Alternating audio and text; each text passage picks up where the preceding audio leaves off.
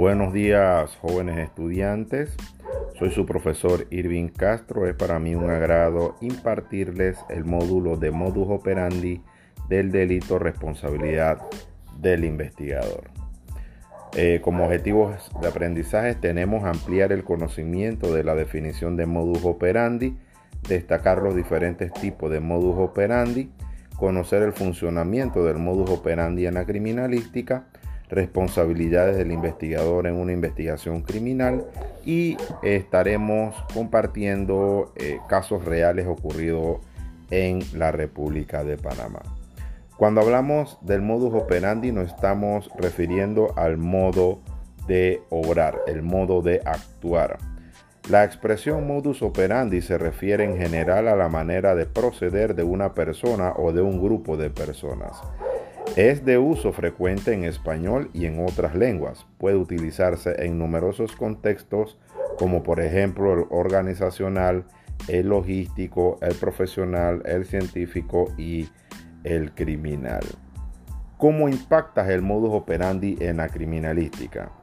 En criminalística se usa para referirse a cómo actúa el delincuente en una o diversas ocasiones, así como para establecer una pauta de comportamiento en diversos delitos de una misma persona en concreto. Se refiere al modo de funcionamiento típico de un criminal y a las maneras de reaccionar frente a tal o cual situación. Un determinado modus operandi, una vez identificado y detallado, puede utilizarse para ayudar a conducir una investigación con el fin de identificar al culpable o culpables del hecho que se está investigando. El modus operandi delincuencial quiere decir que es el conjunto de métodos utilizados para la planificación y ejecución de actos delictivos, donde se tienen en cuenta las características del delincuente, las técnicas empleadas y la descripción de las herramientas utilizadas para cometer el acto delictivo. Importancia. El modus operandi es el método que usa el delincuente para llevar a cabo su delito. Describe las técnicas y las decisiones que el asesino ha tenido que tomar. ¿Qué es la perfilación criminal? Es una técnica de investigación criminológica derivada del análisis que realiza a los diferentes patrones de conductas en los agresores conocidos.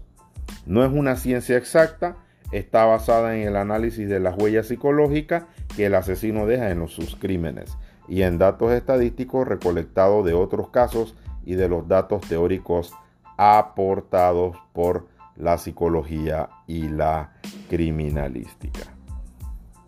Buenas eh, tardes y que la pasen bien.